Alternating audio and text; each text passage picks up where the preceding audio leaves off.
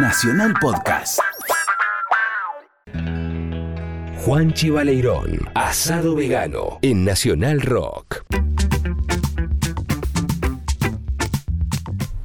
Bueno, hoy tenemos, como les anuncié antes, un riff raff especial con un temazo, un tema que tiene mucha historia, tiene una, un origen y un renacimiento, un origen en el 75 y un renacimiento 11 años después, en el 86, de la mano de una colaboración inesperada y para el momento rara y justamente por eso explosiva.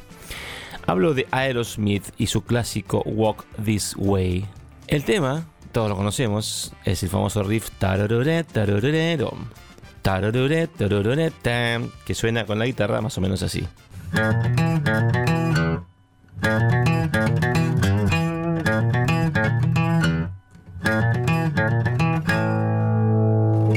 Así más o menos suena el riff de Walk This Way. Para analizarlo musicalmente es un riff sencillo con mucho swing sobre una escala pentatónica de mi, pasando por la nota de paso blusera que es la quinta bemol, o sea, la, si bemol, si, mi y el groove obviamente que le da Joe Perry que siempre tuvieron mucho groove, más allá de tener mucho rock, mucho groove en muchísimos temas. Cuenta la historia que este riff se originó primero en diciembre del 74, donde ellos estaban de gira, los Aerosmith, por Hawái, en Honolulu, su capital. En la prueba de sonido, Joe Perry jugaba con estas notas que aparentemente estaban inspiradas en Jeff Beck y The Meters, el disco que hicieron juntos, donde The Meters era la banda de Jeff Beck y un poquito jugando con, con ese estilo medio funk, funkoso y la guitarra, digamos, potente de Jeff Beck, inspiró, según cuentan ellos, a que esa zapada que fue en una prueba de sonido termine siendo este, una canción. Esta canción es de las últimas que entraron al disco Toys in the Attic, que es el disco en el cual está grabada esta primera versión de Walk This Way. El álbum Toys in the Attic se empezó a grabar en enero del 75 en Nueva York en los estudios Record Plant con el sello Columbia y el productor fue el gran Jack Douglas. Jack Douglas hizo infinidad de discos de rock de esa época y colaboraba también mucho con ellos en la preproducción, en el armado de las canciones. Este, hay un reportaje dando vueltas por ahí que están Joe Perry y Jack Douglas hablando del disco y hablando de la producción, de cómo fue toda la previa y el durante, entrevistado por Mr. Bonsai, un periodista famoso de la revista Guitar Player. Bueno, el tema es así. Llegan al estudio, graban los otros temas, que eran los temas más potentes, los temas que sí eran este, los candidatos a hacer corte y que fueron corte. Sweet Emotion era uno de ellos. Este, Toys in the Attic, que es un tema que a mí me encanta. No sé si fue tan potente en su momento. Y You See Me Crying fueron los temas más, digamos, más, más fuertes. Walk This Way, a la hora de ser grabado, justamente no tenía letra. Y la melodía tampoco estaba definida. Era solamente un riff, un ritmo. El, riff en mi, luego muta a do. Eso también lo dijo Joe Perry, como que quería romper un poco la, secuencia típica de rock blues del acorde 1, 4, 5 o 1, 5, 4 y irse directamente a un tono más eh, alejado, digamos, entre comillas, para la, clásica secuencia blusera. Está en un mi y pasa a un do, después vuelve. Es genial eso, es una cosa que descoloca, eh, pero, pero para mí es esencial para un tipo de canción así. Entonces, em, la canción llega a un punto en el cual todo el disco sigue avanzando. Este estaba quedando a medio hará, fue casi. Eh, Joe Perry se lamentaba de que quizás este tema queda afuera porque no tenía letra, no tenía melodía. Cuenta también la leyenda que ellos estaban por ahí eh, en, un, en, un, break, se van a, caminar por Nueva York. Esto está en estudio en la calle 44 y octava. Se van a ver una película, El joven Frankenstein. Y en un momento, el actor Feldman, haciendo de jorobado, no sé qué le dice a alguien, dice, ah, walk this way, caminar de esta manera. Entonces se ponen a caminar como un jorobado, ¿no? Con, con un paso medio torpe. Dicen que esa frase fue la que disparó a, que la letra se completara y se terminase de grabar la canción. El tema es que eh, llegó Steven Tyler, que después también él dice que esa frase la sacó de los tres chiflados. No se sabe bien la frase de dónde salió. Bueno, el asunto es que la graba en un toque. No tenía papel y anota la letra en la pared. Toda una cantidad de cosas así que hacen como especial a esta canción. El tema es que el tema se grabó finalmente con un estilo rapeado de, de mucha palabra, metiendo la letra. Habla sobre el debut de un pibe que era virgen, que era muy pajero, parece. Bueno, nada, el tema es que el riff se completó con una canción que ya todos conocemos. Pero en su momento el tema sonó y no llegó a ser tan, tan importante. Estuvo bien, perfecto, sonó. Fue parte de, ese tridente de temas que tenía Toys in the Attic. Pero lo que sucede 11 años después, no, más de 11 años después, sí. En el 86 sucede que de Ram DNC hacen una versión. Hacen su propia versión. Toman el riff y lo hacen. No querían saber nada con la letra original, no les gustaba la letra, ellos puteaban a la letra original. Pero el productor Rick Rubin dice, no, no se hagan los boludos, respetemos la versión, hagamos una buena unión entre ambos y que la versión explote, que es la versión que todos conocemos, Ram DNC con Aerosmith haciendo Walk This Way, donde el verso lo cantan, lo, rapean los Ram DNC y en el medio entra Joe Perry y entra Steven Tyler. No sé si recuerdan el video, fue la primera aparición en MTV de Aerosmith.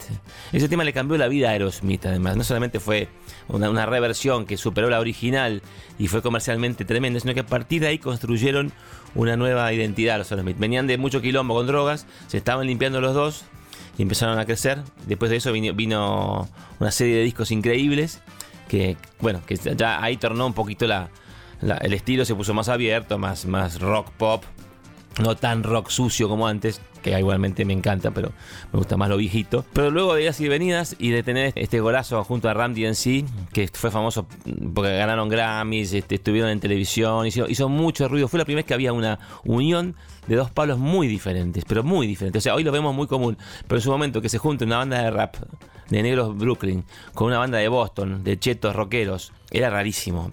El tema es que la unión fue explosiva, Rick Rubin fue un campeón y todos sabemos ya la historia. El tema fue grabado con una Telecaster y un equipo Fender Twin, de los que había en esa época en Record Plant, hasta donde pude llegar con mi investigación. Usaba micrófono 57. Otra cosa curiosa de contar Jack Douglas que cuando grababa las voces ponía este, un micrófono 57 apuntándole a la voz como siempre, clásico, a Steven Tyler y le ponía un micrófono Sennheiser desde lejos también, tipo a a medio metro. Y la combinación parece que daba perfecto, no sé. Eso lo cuenta Jack Douglas, el productor. Bueno, esta es la historia del tema Walk This Way y el riff imbatible. Vamos a escuchar la versión con Ram DNC, que es la, la más fresca que tenemos. Así que con ustedes, Aerosmith y Ram DNC, Ram DNC, Aerosmith con el clásico Walk This Way. Camina de esta manera.